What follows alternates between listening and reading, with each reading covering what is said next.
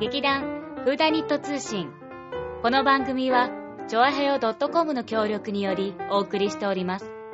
お芝居のこと、ミステリーのこと、私たちのことをお伝えしていきます。はい、始まりました。劇団フーダニット通信。さつまいもです。立花沙織です。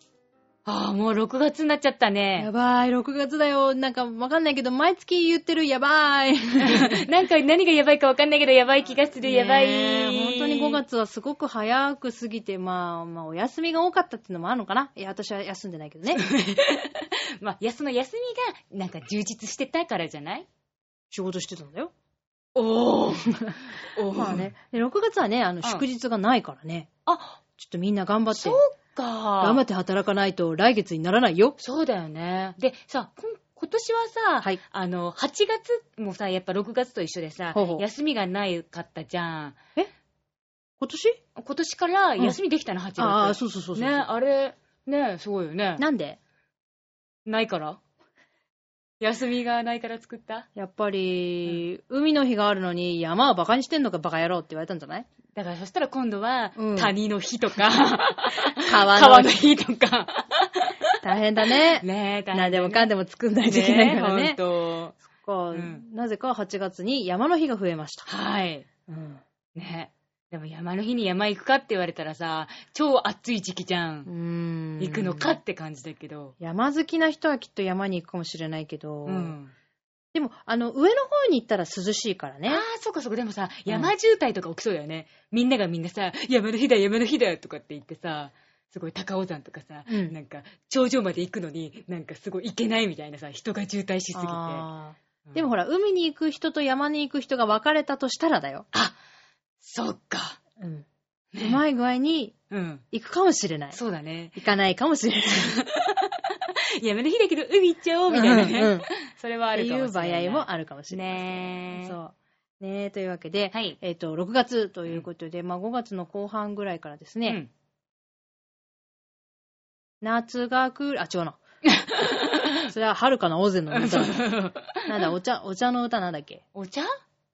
お茶おの茶壺、お茶壺。あ、それ違うな。お茶の、グリーングリーン、青空には、それ違くない？ただグリーンって言って 新緑の歌でしょ、それは。グリーンティー。変えてきた。お茶の歌とかあったっけ？え？八乙女の、あ、八乙女じゃねえや。あ、わかったわかった。清水の名物は、お茶の香りと、何その歌？あれ、あれだよ。あのね、ちびまる子ちゃんで、清水の次郎長の歌をよく歌ってた。それがえね、、次郎長の歌っていうのがあるの、うん、多分。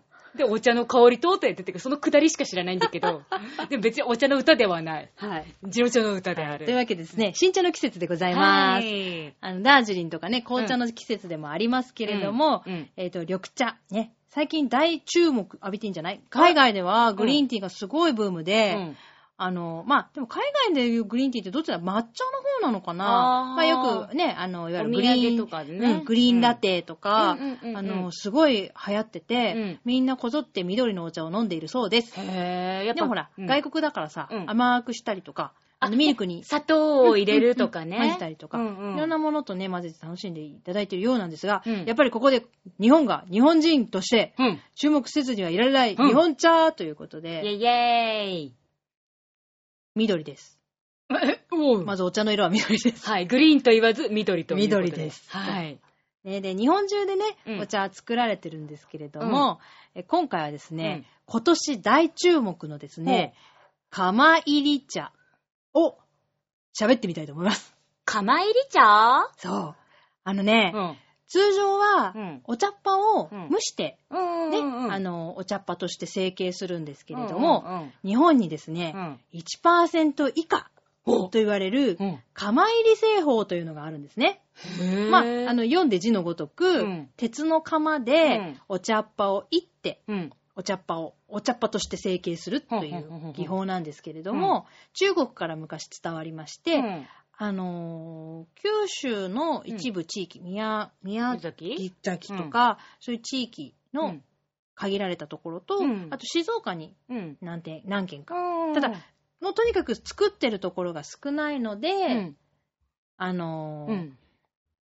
なかなか日本には出回っていなるほど。ない。1%しかね。そう、1%しか出回っていないお茶。ああ、すごい貴重だね。そう。で、これね、お茶先生がうん講義してたから、ちょいと知識を入れてきたんだけど。すごいね。お茶先生とここ来ててすげえ。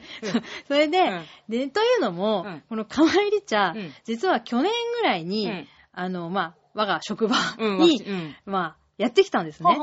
で、お茶っ葉のまず形がですね、うん全然違くてですね、あの、まあ、普通ちょっと、チュンチュンチュンチュンってとんがってる形してると思うんだ。そうだよね。お茶っ葉って。あの、小判お茶っ切れっていうか葉がねくるくるくるっと縦に、縦にこう、こううんまあ、なんていううんの、束ねられるから、ああいう形してるんだけど、あの、やってきた時はですね、うんうんくしゃってなってるお茶っ葉なの。お茶っ葉がくしゃってなってるお茶っ感じで葉がく、しゃってなってる。イメージとしては、うんウーロン茶の、うん。台湾のウーロン茶の茶っ葉の形ってわかる、あ、あの、キクラゲがすげえさ。いい、いい、いい、いい、いいよ、いいよ、いいよ。キクラゲま。た水戻す前の。そうそうそう、戻す前の感乾燥キクラゲの、もっとちょっとぐしゃってなってる感じ。じでこう乾燥してるから表面が。うん。うんうん。で、あなんとなく私の個人的な意見としては、あんまり緑緑してないって感じかな。もうちょ、ちょっとだけこう、緑があんのかくなくくすんでる感じと言え言うのかなっていう茶葉の形式形状でちょっと変わってる。外見なのね。それで最初、まあ、あの、みんな普通のいつも通りのお茶と同じようにみんな入れてたのね。うんうん。まあ、そもそもあの、お茶の入れ方っていうのは、まあ、いわゆるポットがあって、うん。90度ぐらいに設定されてるポットがあるわけよ、うんね。うん。で、それを大体みんなジャーッうん。入れるじゃん。うんうん。まあ、もちろん通常のお茶の入れ方は80度ぐらいがいいよとかまあ言うんだけど、言うね。うん。まあちょっとめんどくさいし、まあね。普通のお茶っ葉それでも出るから、うん。そう、みんなジョーって出して、ゴクゴクって飲むからね。で、色もすごい緑緑したのが出るわけよ。で、最初それが来た時に、あ、なんか新しいお茶だねって言って、入れようって言って入れたら、うんまず薄い。おう。薄いし、うん何の味もしないお茶が出てきた。できちゃった。ええそれで、なんだこれ？うんなんだこれ？って。えー？って、みんなで。うん。お茶、これ、なんか違うのかな？緑茶じゃないのかな？なんかおい、美味しくないね。味しなないんだけど、ってなったんですね。うんそれで、で、放置されてたの。そのまま。え？お茶で、い味出ないし。一回、一回飲んだだけで。そう、うんなんかちょっと開けてはみたんだけど、うんなんかおお茶出ないし、うんジョーって簡単に味が出ないから、うんなんか、めんどくさいねってなんで、ちょっとそうね、職場で戦力外になっちゃったんだね。そうポイってされちゃってたのね。うんそしたら今年、その、まあ、お茶先生うん。に聞いたとき、今年大注目は、釜入り茶ですよって、お茶先生が言ってたのね。うんうんで、あれ？と思って、釜入り茶って、あの袋に釜入りって書いてある人いるわと思って、うんよーく話を聞いてみたら、まあ、あの、通常のお茶の入れ方と、ま、全く変わらないんですけれども、うんうんうんまあ、だいたい80度ぐらいと言われてるんですが、うんまあね、なんかね、そこの知識で入れたのでは、うんカップにうんお茶をジャーって出し、お湯か、お湯をギャーって出した時に、うんもう10度ぐらいだいたい下がってんだって。あー、器に入った時点でもう。そうなの、うんすごい簡単だと思って。そうだね。だから、先生曰く、まあ、普通給湯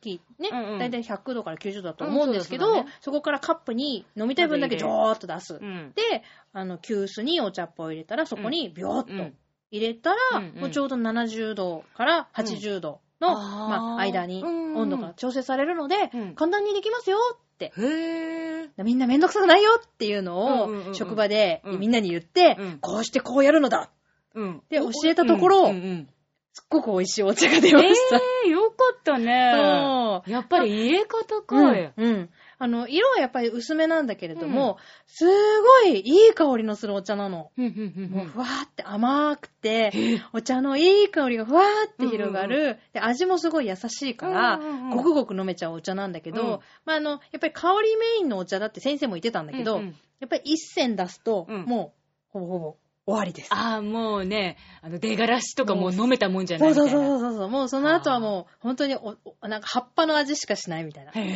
になっちゃうのでうん本当にちょっと、まあ、あれいわゆる高級だよね。うんだって、一銭しか出なくってでの、香りだけを楽しむなんて、そんな、みたいな。そうだよね。すごいと思って。うんで、日本で1%しかないという、ちょっとレアな。うわぁ、貴重だというわけでね、今年、あの、ぜひお茶屋さんで、うん。釜入り茶っていうのを見つけたら、うん。飲んでみていただけたらと思います。あの、必ず、うん。ジョーって出して、そう、あの、冷ましてから飲んでいただけたらと思うんですけれども、へーあの、すごくね、美味しい。あの、今までの緑茶は、やっぱ、緑っていう味がすごいするじゃうんそれが好きだし、うんうん、なんかこういうお茶って大好きなんだけど、うんうんあのー、ねあの、その優しい味うのん。お茶をぜひうん。飲んでみてほしい。というわけへで、ぜひ、釜入り茶ね、うん。あの、茶っ葉をうん、どこかのお店とかでうん。見つけたら、ぜひぜひ、あの、試してみていただけたらと思います。ぇね。なんか日本にいっぱいお茶っ葉ってあるけど、うんあの、やっぱ九州ってすごいお茶どころで、うんいろんなところからお茶っ葉が出てるんだけどね。うーん。ね、ほら。えっ、と、今言った、まあ、宮崎のお茶もそうだし、うんうんチラン茶、鹿児島のチラン茶とか、うんうんうん福島、福岡福岡、うんうん福岡のやめうわぁ、やめちゃうね。うん。あ、と、えっ、と、嬉野茶はどこだっけ、嬉野茶どこだっけね。あ違うか。うん。まあまあまあまあ、うん、福岡にも、福岡っていうか九州にもいろんなお茶がいっぱいそうなの。あるっていう。それでね、うん。あのね、私的に個人的におすすめなのは実は嬉野茶で、あはははは。ここね、うん。実はここの日本茶もすごいもちろん美味しいんだけど、うん紅茶を試してみてほしい。日本の紅茶ってあるんだね。あるんだよ。あの、いわゆる茶、お茶葉自体はもう変わらないわけよ。まあそうだよ、そうだようんね。緑茶を発酵させたのうんがうん紅茶になるので、うんそう、それを多分発酵させて日本の中で作ってるんだけども、うんまあ日本の中でも何店舗かうちの嬉野のうん。紅茶。うん。めちゃうまです。あのね、すごい優しいの、やっぱり味が。で、なたまに紅茶ちょっと苦手っていう人いるんだよ。ちょっと味に癖があるとかねあると思うんですけど、うんソフトなんです。へぇスッと飲めちゃう。おすすめ。あの、見つけたらぜひ試してみてください。で、個人的に好きなのは、うん九州のお茶で好きなのはチラン茶で。チランって名前も超変わってるって思って好きなんだけど、うん美味しいんだよ。へぇ緑。へぇ全然知らんなかった。バカ野郎というわけで、うん今日はあのね、新茶の時期ということで、はいえちょっとだけお茶フリーク気取ってる私、立花がですね、あの、日本のお茶についてご紹介させていただきました。素晴らしいプレゼンでございましはいた。というわけでですね、本日はですね、私、あの、朗読もチャレンジさせていただきまして、この後はですね、はいえー私、朗読をさせていただきましたので、そちらを、えー聞いていただきまして、えー本日の放送終わりとさせていただきます。えっ、とね、うん。チャレンジしましたのは、うん。チェーホフのお芝居が跳ねてという短編を読ませていただきましたので、ねえぜひぜひこの後も聞いねえ聞いていただけたらと思います。それでは、また再来週バイビー。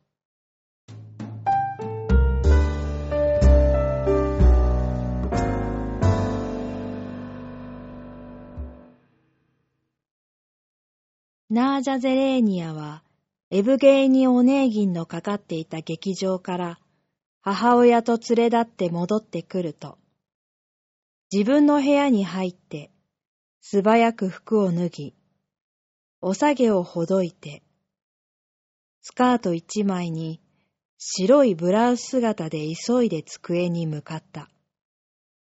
タチアーナのような手紙を書くために、私は、あなたを愛してます。けれども、あなたは、私を愛してはくださらない？くださらない。そう書きつけて笑い出した。彼女は16になったばかりで、誰にもまだ恋をしたことがなかった。士官のゴールヌイと学生のグルーズジェフが自分に恋をしていることは知っていたが、今オペラを聴いた後では、彼らの恋を疑ってみたくなったのだ。愛されない、幸薄い女。なんとそれは面白いのだろう。恋しているのに相手に見向きもされない。そこにこそ何かしら、麗しい心をそそるような詩的なものがあるのだ。お姉銀はいかにも釣れないところがいいのだし、タチアーナは恋焦がれるところが魅力的なのに、相思相愛で、幸せいっぱいでは、きっとつまらないに違いない。私を愛しているなどとは、おっしゃらないでください。続けながら、彼女は士官のゴール縫いを思い浮かべた。あなたのおっしゃることが信じられないのです。あなたはとても賢くて、教育があって、真面目な方ですし、素晴らしい才能をお持ちなので、きっと輝かしい未来が待ち受けていることでしょう。私の方は何の取り柄もない、つまらない娘ですから、よくお分かりのように、あなたの人生の妨げになるだけです。確かに私があなたの心に留まって、いかにも理想のように思われたとしても、それは間違いで、あなたは今ではもうがっかりなさって、ご自分にお尋ねになっていらっしゃるに違いありません。どうして、こんな娘に出会ってしまったりしたのだろうと。そして人がいいばっかりに、あなたはそれをはっきりお認めになれないのですわ。ナージャは自分が哀れになって、泣き出しながら先を続けた。私は、母や弟を見捨てるに忍びないのです。そうでなければ、修道人の服を着て、当てどなくさまよい出たことでしょう。そうすればあなたも解き放たれて、他の方を愛することもできたでしょうに。あ、いっそのこと死んでしまったら。涙に曇って、書いた字も見分けられなかった。机の上にも、床の上にも、天井にも、小さな虹が震えていた。まるでプリズムを通して見たように。それきり筆が進まなかったので、彼女は椅子の背にもたれて、ゴール縫いのことを考えた。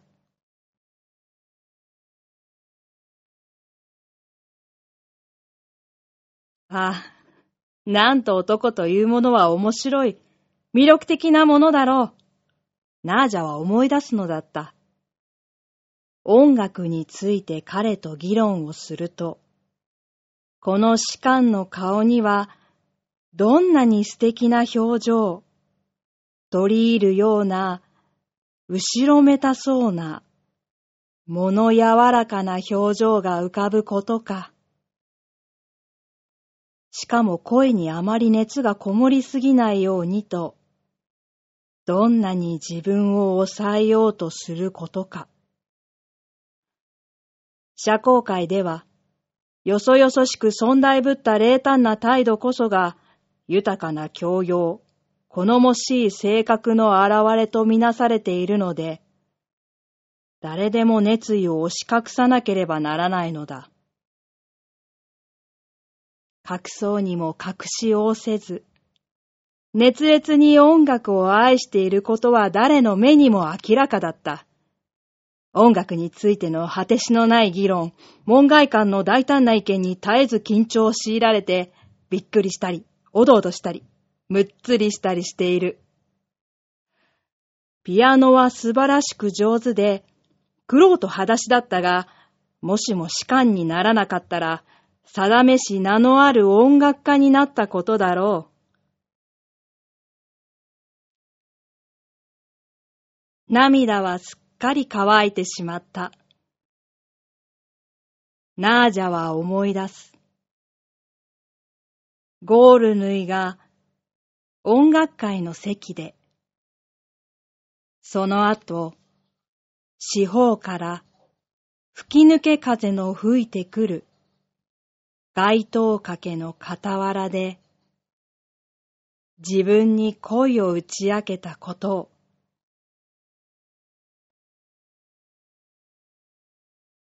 あなたがとうとう、学生のグルーズ・ジェフさんと知り合いになられたのは、なんと素晴らしいことでしょう。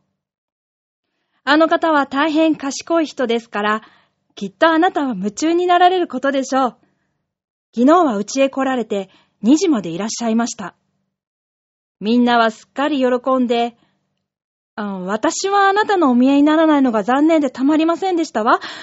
あの方はいろいろ素晴らしいことを話してくださいました。ナージャが机に両肘をついて、頭を持たせかけると、紙で手紙が隠れてしまった。彼女は思い出した。学生のグルーズ・ジェフも自分を恋していて、彼もまたこの手紙に対する権利をゴールヌイと同じように持っているのだということ。実際むしろ、グルーズジェフに当てて書く方がいいのではないか。なぜとも知れず、胸の内に喜びがこみ上げてきた。はじめは喜びはちっぽけで、ゴムまりのように胸の中で弾んでいたが、やがて広く大きくなって大波のように打ち寄せてきた。ナージャはもうゴールヌイのことも、グルーズジェフのことも忘れてしまった。思いは様々にもつれて、喜びはますます高まり、胸の内から手や足にまで広がって、まるで涼しいそよ風が顔に吹き渡り、風をそよがせるような気がするのだった。肩が含み笑いで小刻みに震えた。机もランプのホヤまでもが震え出し、手紙の上に涙が飛び散った。彼女は笑いを止めることができなかった。理由のない笑いではないのを自分に納得させようとして、急いで何かおかしなことを思い出そうとした。なんておかしなプードル犬だろう。笑いにむせ返りそうになるのを感じながらつぶやいた。なんておかしなプードル犬だろう。彼女は思い出すのだった。グルーズジェフが昨日、お茶の後で、プードル犬のマクシームとじゃれてから、ある大層賢いプードル犬の話をしたことを、プードル犬が庭でカラスを追いかけていると、カラスが振り向いて言ったのだ。やい、おのれ、イカサマしめ。プードル犬は、相手が額のあるカラスだとはつゆ知らず、すっかり面食らって、うろたえながら後じさりして、それからようやく吠え出したという。そうだわ。やっぱりグルーズ・ジェフさんを愛する方がいいわ。彼女は決めて、手紙を破いてしまった。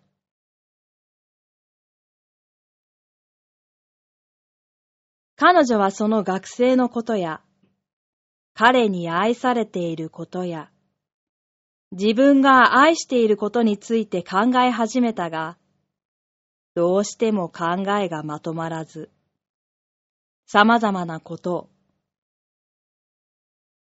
母や、往来や、鉛筆や、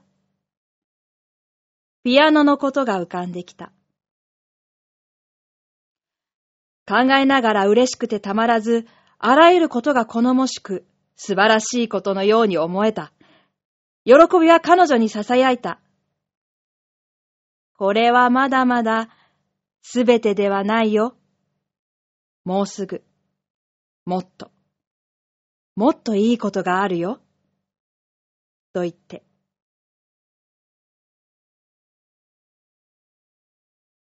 やがて春が来て、夏になると、母と連れ立ってゴール引きへ行く。ゴール縫いが急速にやってきて、一緒に庭を散歩したり、彼女の機嫌を取ろうとしたりする。グルーズジェフもやってくる。彼は彼女とクリケーやボーリングをしたり、お菓子の話や珍しい話をしたりするだろう。